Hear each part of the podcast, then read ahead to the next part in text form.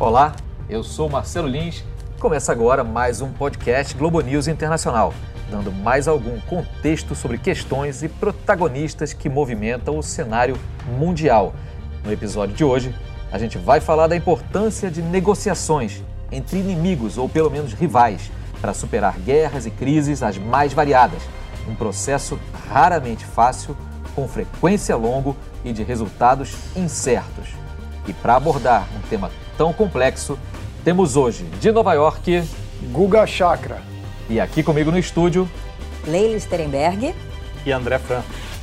Bom, o gancho, que é o jargão jornalístico para o fato que desencadeia uma discussão, uma cobertura, um comentário, são as negociações em curso para pôr fim a um dos mais longos conflitos da atualidade, a Guerra do Afeganistão, que já se arrasta por longos 19 anos, com os Estados Unidos liderando uma coalizão de forças da OTAN, enfrentando ali a guerrilha islâmica Talibã com seus métodos muitas vezes terroristas. We are uh, trying that uh, the American forces should go out as soon as it is possible. I could win that war in a week.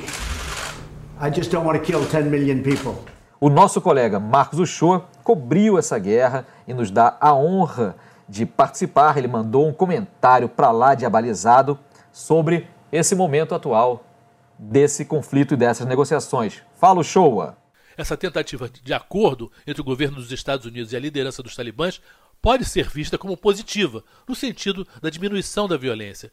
Mas a exigência de que o governo eleito do Afeganistão não participasse dessas negociações é muito negativa.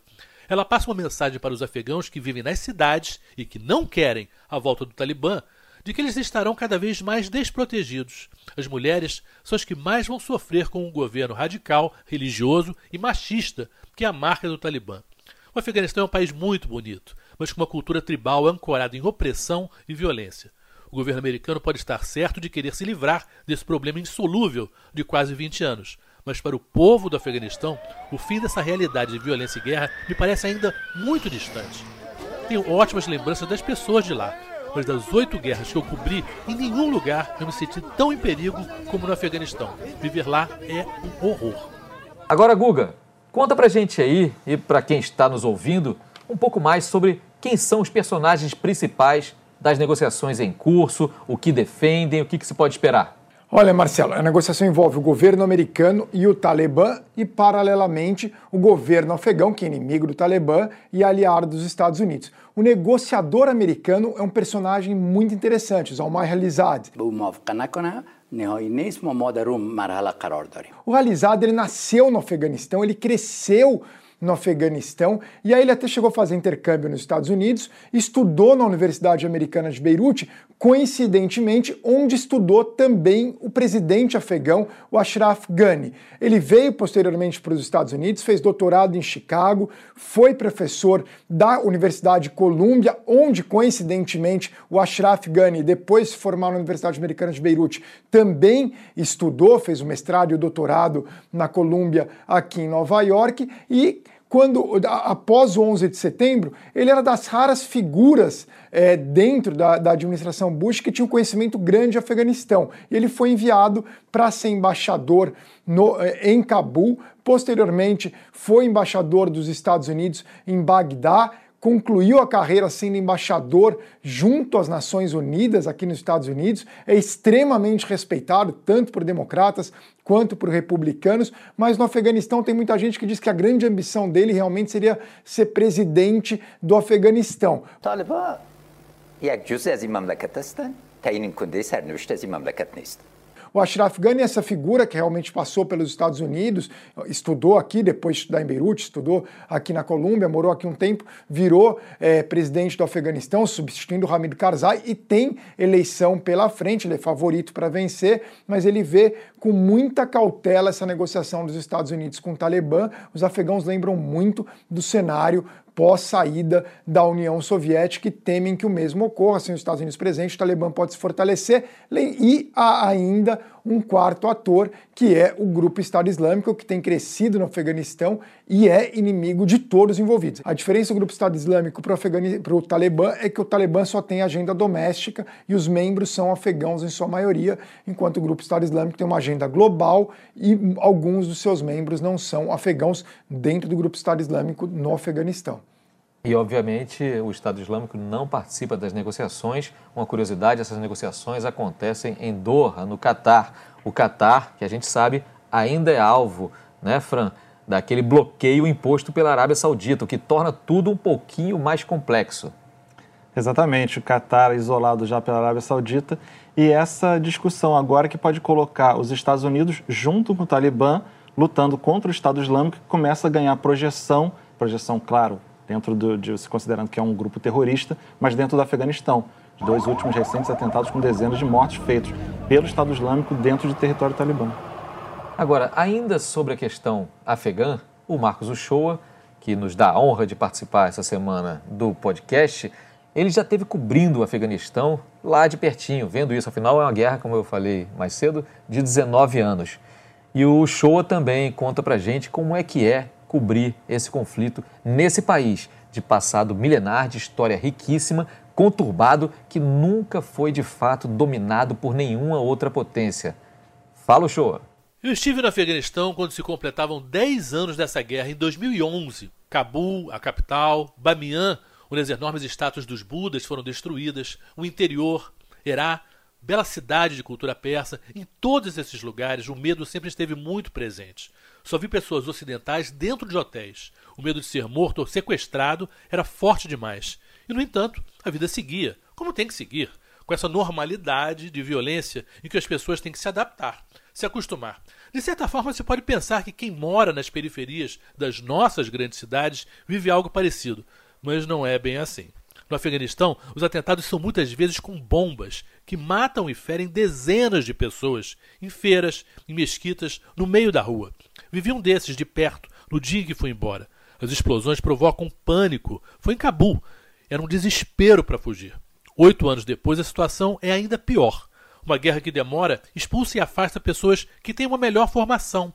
Fica quem não tem como fugir, por causa da pobreza, ou os mais violentos, que se beneficiam desse estado de guerra. É difícil reconstruir uma sociedade assim.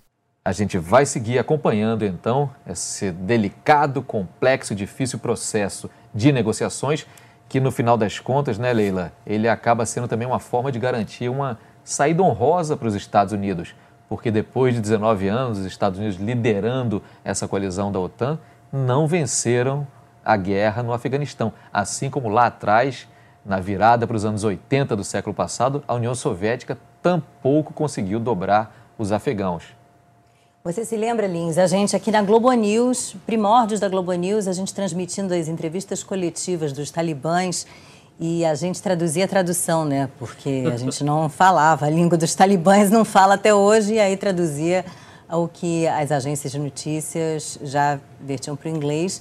E a surpresa do mundo quando eles apareceram, né? Para a gente entender o que, que era aquilo, o que, que era Peshawar, toda aquela geografia uh, afegã e o que, que aquela gente representava ali naquele xadrez étnico afegão, né? Foi, surgiram vários nomes ali complicados, além de Peshawar, a gente descobriu que era Pashtun, Pashtun. a gente descobriu é, quem era Gulbuddin Hekmatyar, né? Só nomes assim confusos de um país muito Loya complexo que continua. Diga lá, Guga.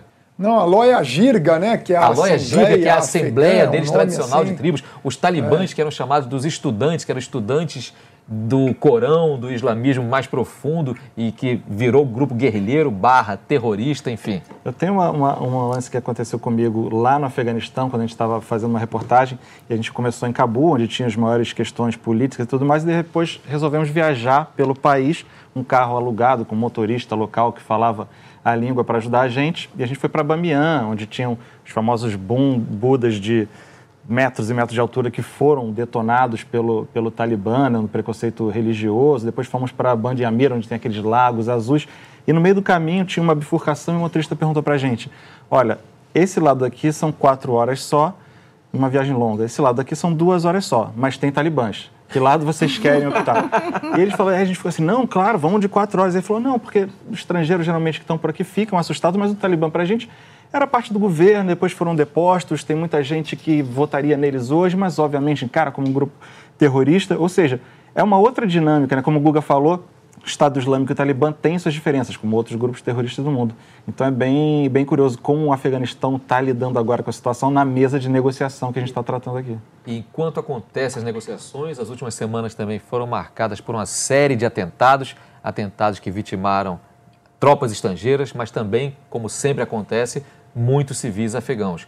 Então é uma zona nebulosa de muita incerteza ainda. A gente vai acompanhar mais essas questões ligadas às negociações sobre a guerra no Afeganistão, 19 anos de um conflito. Agora, uma outra negociação complexa pôs fim lá em 1999, na virada para os anos 2000, a um outro conflito de décadas, esse na Irlanda do Norte, né? De um lado, o Reino Unido e seus aliados unionistas protestantes na província, do outro, os católicos que tinham ali no Exército Republicano Irlandês, mais conhecido pela sigla IRA, os católicos tinham um grupo armado decidido a lutar contra o domínio britânico em suas terras, né? E usavam para isso também táticas terroristas, atentados à bomba, normalmente contra alvos militares, mas sempre com danos colaterais, que é o eufemismo que é muito usado quando há mortes de civis. Those who believe in a united Ireland can make that case now by persuasion, not violence or threats.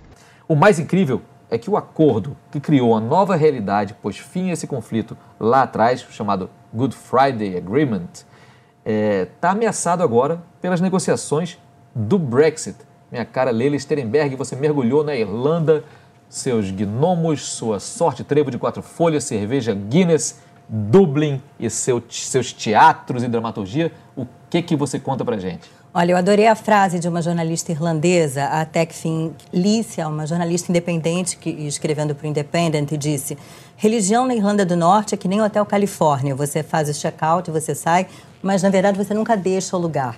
Ela está presente, é um tema que está presente ali até hoje. O Ira não morreu, por incrível que pareça. Existe agora o novo Ira, que matou uma jornalista, uma outra jornalista, isso em abril, a Lyra McKee, e, e o Ira, esse novo Ira que é o exército republicano irlandês, assumiu a morte dela, pediu desculpas, mas num tom muito curioso, porque disse no comunicado que mandou para o The Irish Times, que é um, um jornal irlandês, que nós instruímos os nossos voluntários para tomar mais cuidado no futuro quando nós uh, lidarmos com o inimigo. Quer dizer, não disse vamos suspender a violência, pediram desculpas por ter matado uma inocente, uma jornalista de 29 anos, mas não disseram vamos suspender aqui nossas atividades. O IRA mesmo, aquele IRA original, que na verdade teve vários nomes aí ao longo do século XX, foi mudando IRA provisório, IRA original, IRA isso, IRA aquilo, ele suspendeu as armas quando houve o acordo da Sexta-feira Santa lá, que foi firmado em 10 de abril de 98, entrou em vigor no ano seguinte.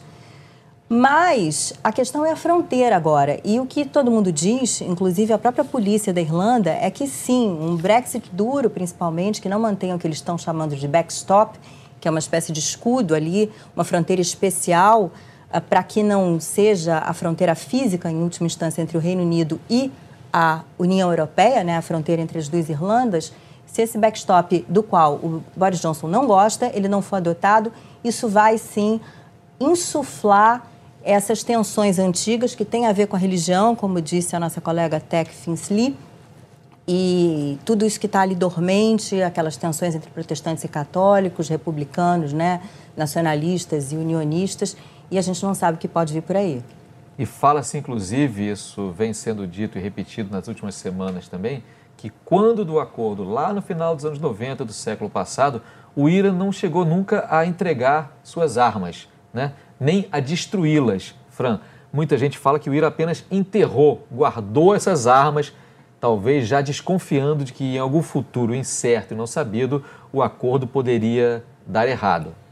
E acho que isso é bem interessante porque o que a Leila falou traz um paralelo para o Talibã, que o Guga estava falando que a ideologia nunca morre. Os grupos terroristas baseados em ideologia, quando a questão não é realmente resolvida, em algum momento eles vão ressurgir. E a gente está vendo o IRA nesse novo momento, e o Brexit ainda dificultando mais as coisas, e vê o Talibã quase 20 anos depois, ainda lá tendo que discutir, sentar à mesa de negociação para resolver a situação. Agora, Guga, a gente lembrando lá atrás daquelas negociações também, é, Tony Blair era o primeiro-ministro britânico, o presidente americano era Bill Clinton naquela época. O Bill Clinton fez uma visita histórica à Irlanda do Norte quando o acordo finalmente saiu. Afinal de contas, os Estados Unidos têm a maior colônia de descendentes de irlandeses do mundo e os Estados Unidos sempre tiveram interesse particular em pelo menos tentar amenizar, mitigar aquele conflito tão sangrento. Como é que os Estados Unidos estão vendo esse momento agora, Guga? Olha, em relação à Irlanda, não há uma opinião. Na verdade, Trump, quando fala da Irlanda, ele fala mais do resort que ele tem na Irlanda, que, aliás, o vice-presidente dele, o Pence, ficou durante essa semana, podendo ficar em Dublin, até porque os encontros dele seriam na Irlanda, né? Em Dublin, mas ele ficou a uma hora de distância de avião, teve que pegar avião para ir ao encontro, tudo só para agradar o chefe. Portanto, teve é, é mais nessa questão. E mais grave, o Trump é entusiasta da saída do Reino Unido da União Europeia. E claro que isso vai contra o que quer a Irlanda do Norte e o que quer a Irlanda. Irlanda do Norte não, a Irlanda e parte da Irlanda do Norte. Seria ruim, como a Leila falou, a questão da fronteira. Se você não tem acordo, o que, que vai ter ali no dia seguinte? Você tem que ter alfândega e precisa ter imigração. E isso acirra os ânimos, como a gente vinha Isso vai falando. afetar, Leila, é o cotidiano daquela população ali, que já se acostumou numa circulação mais livre entre famílias que às vezes moram dos dois lados da fronteira, Irlanda do Norte e República da Irlanda. Exatamente, quer dizer, já existia um acordo de permissão de viagem lá desde os anos 20, mas havia uma militarização muito grande por uma série de motivos. E aí, quando você teve um, uma paz ali no final dos anos 90, a fronteira se tornou absolutamente inexistente, né? Quer dizer, vende-se leite para lá, mercadoria que circula para cá, o pessoal mora de um lado, vai ao médico do outro. Então é isso aí que estão temendo, sem dúvida nenhuma. Lembrando que a Irlanda do Norte é uma região mais pobre do Reino Unido, então pode inclusive surgir a, o desejo de uma união das Irlandas e de modo que haja uma grande Irlanda aí fazendo parte da União Europeia. O Google outro dia escreveu sobre a decadência né, do Reino Unido. Eu não sei se essa desintegração vai acontecer uma grande interrogação. O fato é que essa questão da fronteira ela é crucial. Nos próximos dias, o Boris Johnson vai se encontrar com Leo Varadkar, que é o primeiro-ministro irlandês, que, aliás, dias atrás esteve com o Mike Pence. Isso foi bem noticiado porque ele é gay e levou seu companheiro, né? A guisa de primeira-dama levou seu companheiro para encontrar uh, o Mike Pence e senhora. Isso chamou atenção, mas essa reunião entre Boris Johnson e Leo Varadkar é fundamental para que se resolva o que vai acontecer nessa fronteira. Agora, em outro sinal da complexidade desse momento, eu acompanhando a TV e rádio britânicas nos últimos dias, pela primeira vez eu ouvi em entrevistas nas ruas protestantes da Irlanda do Norte dizendo que eram contra a volta do status anterior. If you have an Irish passport, in my mind you're Irish. Doesn't matter where your parents are from, doesn't matter what background you have. My parents kind of said you identify as how you feel and I think that that was a really nice way to bring us up. Os protestantes deixando de lado ali também décadas de ódio e de briga mesmo com os católicos para defender aí alguma solução negociada, já que estamos falando em negociações. Fora o fato de que tem havido um crescimento da população católica na Irlanda do Norte, o que só reforça esse ímpeto aí de uma eventual união das Irlandas. Sem dúvida, porque a Irlanda do Norte, vamos lembrar que na ilha da Irlanda mesmo, essa porção norte é a única que tinha uma maioria protestante. Daí a importância dela ser mantida quando da independência da República da Irlanda, mantida ligada diretamente a Londres como uma província de maioria protestante num país de maioria católica. Uma curiosidadezinha só, já que a gente está falando de negociação na Irlanda e o Guga citou o campo de golfe do Trump, é que outra negociação que está tendo paralela a isso é o Trump querendo fazer um muro de contenção para a erosão que está acontecendo nesse campo de golfe em função do aquecimento global e da subida das marés. Ele, que muitas vezes se recusa a dizer se acredita ou não no aquecimento global, seus apoiadores se negam também a falar, né, a questão científica disso, mas na hora ele teve que negociar com a prefeitura local para pedir e assinar um termo pedindo, solicitando uma contenção, um muro de contenção. Mas para quê? Subida das marés, aquecimento global. Ou seja, na hora da negociação, tem todos os outros detalhes que entram em questão. Né? Então, de repente, o muro irlandês pode sair bem antes do muro mexicano e o Trump vai ter que admitir que as mudanças climáticas têm um efeito, inclusive, nos negócios dele. Agora, ainda falando de negociações, trazendo um pouquinho para mais perto da gente, aqui na América Latina, a Colômbia. Colômbia que teve um longo processo de paz também, depois de décadas de guerra e guerrilha que dominaram o país com o ELN, principalmente as FARC, as Forças Armadas Revolucionárias da Colômbia, lutando contra o, o, governo central de Bogotá, suas tropas, seus apoiadores nacionais e internacionais, pois uma dissidência das Farc apareceu nos últimos dias, reapareceu, dizendo que apesar do acordo todo que foi acertado é, há pouco mais de um ano, apesar do processo que levou as Farc a virarem um partido político e participarem de eleição, apesar disso tudo, a luta armada não acabou. A rebelião não é uma bandeira derrotada nem vencida. Por isso continuamos com o legado de Manuel e de Bolívar. E essas novas Farc autênticas dizem que vão retomar as armas na situação conturbada da Colômbia de hoje, do governo de Ivan Duque e que vão voltar essa luta armada e pediram inclusive uma aliança com o ELN, o Exército de Libertação Nacional. Pois é, eu vou contar uma, uma historinha de bastidores nossa aqui, do programa Que Mundo é Esse, que eu faço aqui na Globo News. E o Lins, nosso supervisor, a gente discute os temas, as pautas, e a gente chegou a brevemente falar sobre a questão da Colômbia. E claro, você vai falar de Colômbia, tem que falar de Farc. E a gente começou as pesquisas iniciais, falando com alguns contatos, e chegamos a uns contatos de forças especiais do Brasil que atuam na selva, né, que tem mais contato com essa situação. E o que falaram para a gente foi o seguinte: olha, FARC é o pior tema, a pior pauta que você pode escolher na sua vida. Porque vai ser das duas uma. Ou vocês vão chegar e vai ser floresta, mata, vocês não vão ver nada, vão voltar sem material nenhum, ou vocês vão encontrar as Farc e vão ser sequestrados. Sequestro lá foram os milhares. Foi mais de um bilhão de dólares que se calcula que as Farc têm obtido mediante sequestros, né, pagamentos de resgate de sequestro.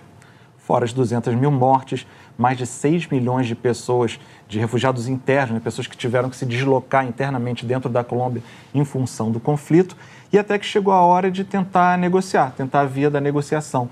E eu acho que o destaque interessante é que foi uma negociação com consulta popular. Uhum. Teve um referendo, colocaram na mesa: olha, a gente quer fazer um acordo, o que vocês acham desse acordo? Os termos são esses a população até rejeitou, uma pequena margem, né? foi 50, alguma coisa por cento contra 49, tanto, foi bem apertado, mas recusou os termos do acordo. Fez-se um novo acordo e aí sim assinaram. Outro detalhe curioso também, assinaram com um balígrafo. Era uma bala, meio, meio bala, meio uma caneta em forma de bala, simbolicamente trocando a bala pela caneta.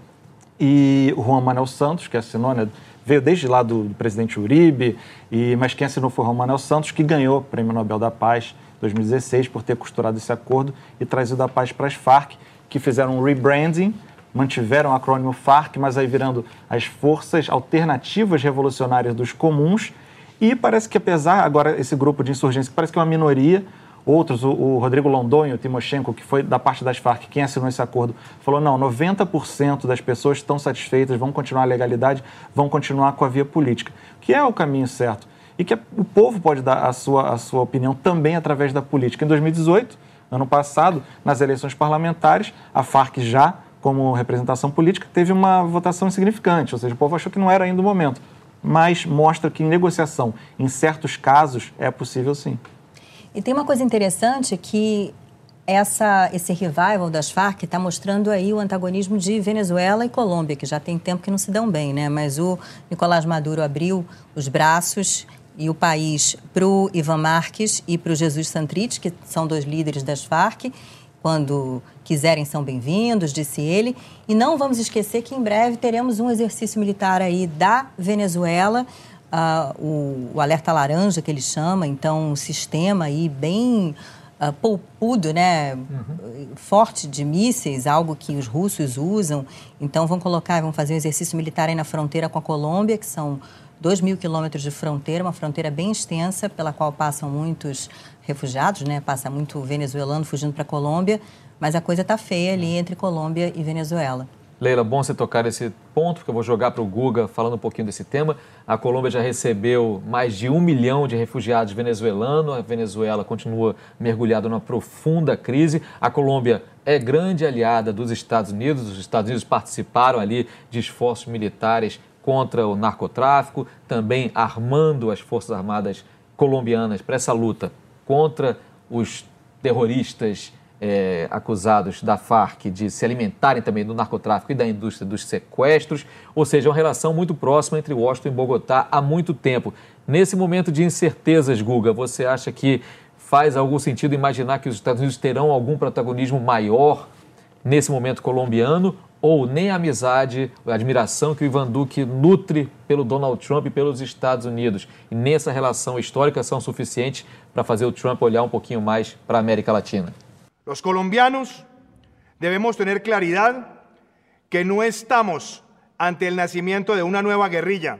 Olha, Lins, é, o, o, Ivan Duque, ele morou nos Estados Unidos, morou em Washington uma década, ele conhece bem os Estados Unidos, ele, ele é um conservador, mas ele é um conservador é, tradicional, assim, não é, não é um conservador que a gente vê em movimentos populistas ao redor do mundo. Ele é uma direita tradicional, é, ele busca manter essa boa relação com os Estados Unidos, que é apartidária, independentemente da vertente política que esteja no poder na Colômbia e, qual, e a que estiver nos Estados Unidos, é uma relação de estados e ele, sem dúvida alguma, vai usar nesse momento, ainda mais havendo não só o problema agora, talvez, do retorno das Farc, mas especialmente dessa tensão com a Venezuela. O Duque é visto ali como chave pelos americanos para essa questão. E os americanos confiam muito no Duque, da América do Sul, eles confiam muito no Duque e no Pinheira do Chile, acima de tudo, que são dois ali mais de direita, mas direita tradicional, não extrema direita, por isso que tem uma confiança maior. E há o problema entre o regime venezuelano e, e o governo colombiano, mas não entre as populações. As populações têm uma relação é, boa né, da Venezuela com a Colômbia, até por esse motivo muitos venezuelanos vão para a Colômbia. Ou seja, até agora no nosso podcast Globo News Internacional, que está se encaminhando para a sua reta final, a gente já falou de três negociações muito diferentes, em contextos muito diferentes, países muito diferentes, mas que em algum momento renderam resultados muito positivos. E eu acho que, como jornalistas é, que dependem de países democráticos, onde a informação siga livremente, a gente gosta de poder cobrir e poder dar notícia sobre negociações que chegam a um ponto melhor do que aquele em que começaram. Agora, eu queria introduzir aqui nessa reta final de podcast uma pergunta surpresa para cada um de vocês. A gente falou de três negociações muito diferentes. Eu queria saber se vocês, ali no fundo do coração jornalístico, têm alguma negociação que gostariam de ver acontecer ou que está acontecendo e que ninguém fala dela. Eu começo com André Fran. Bom, é, eu pensei assim de cara, foi pergunta surpresa, né, Lins? Então a gente não teve tempo de se preparar. Mas de cara eu pensei em Estado Islâmico. Eu lembrei que não dá para negociar com o Estado Islâmico. Foi até uma crítica que a presidente Dilma, na época, se não me engano, no seu, no seu discurso de abertura da ONU, que daqui a pouco o presidente Bolsonaro vai ter que fazer, se eu não me engano, 2013, me corrijam aí quem lembrar. Uhum. Ela falou em negociação, negociação com o Estado Islâmico e foi duramente criticada. Porque sim, é completamente diferente do caso que a gente tratou aqui, do, da, do IRA, seja da, das Farc, seja do próprio Talibã. Porque é um grupo que quer instaurar um califado, um território próprio, anexando parte do Iraque, parte da, da Síria, enfim, não tem condição. Mas se é para fazer um, um desejo aqui de paz e uma mentalização positiva, é que de repente esse grupo é, acabe e surja um outro grupo com um outro papel, uma outra mentalidade, uma outra perspectiva e que possa sim sentar à mesa de negociação sempre em busca da paz. Né? Guga, sua negociação hipotética ou real, mas não falada até agora? Não, a negociação seria que eu gostaria de cobrir, que assim seria Israel. Palestina, mas com adendo. Não só Israel-Palestina, mas que houvesse paz, acima de tudo, também entre Israel e o Líbano, que eu acho muito estranho, conhecendo bem os dois países, que haja tanta inimizade. Eu sempre falo assim, eu queria cobrir a paz Israel, Israel-libanesa e poder viajar de carro um dia de Tel Aviv até Beirute, parando no caminho em Haifa, parando em Tira, em, em, em Sidon, até chegar em Beirute, quem sabe seguir de Beirute para Damasco e havendo paz também da Síria com Israel e Israel-Palestina, de Damasco, ir para Jerusalém, passar por Nablus e acabar retornando para Tel Aviv. Lele Sternberg. É, por motivos até familiares, né? Eu concordo com o Guga. Aí a gente vai visitar os primos dele no Líbano e os meus lá em Israel. Mas, de qualquer maneira, eu vou desviar um pouquinho o rumo do avião, vou falar da África. Porque numa listinha de uma ONG chamada Crisis Group, é, é uma ONG e que acompanha conflitos pelo mundo, dos 10 conflitos para ficar de olho em 2019, três são na África. Eles falam de Nigéria, Sudão do Sul, Camarões. E eu queria lembrar Moçambique, porque o Papa andou por lá e acho que tem ainda a Renamo, né, que é um, um grupo, a Resistência Nacional Moçambicana, que é um negócio complicado, é um partido político, é um grupo guerrilheiro, mas houve um, um, um sucesso, houve um avanço por lá, houve uma melhora geral e teve um papel importante da igreja, aliás, da comunidade Santo Egídio, da qual a gente fala muito pouco, mas que é um grupo de leigos ligados à Igreja Católica, um grupo fundado no fim dos anos 60 na Itália, que tem um papel importante nas mediações mundo afora. Então, esse trabalho de formiguinha dos mediadores é algo que tem que ser louvado, sem dúvida nenhuma. Muitas vezes, negociação é isso. É trabalho de indivíduos, indivíduos que acreditam em se aproximar do diferente, em se aproximar muitas vezes dos inimigos, é, na melhor das hipóteses, com o apoio de algumas instituições, instituições internacionais, instituições multilaterais, com um propósito: superar as diferenças através do diálogo.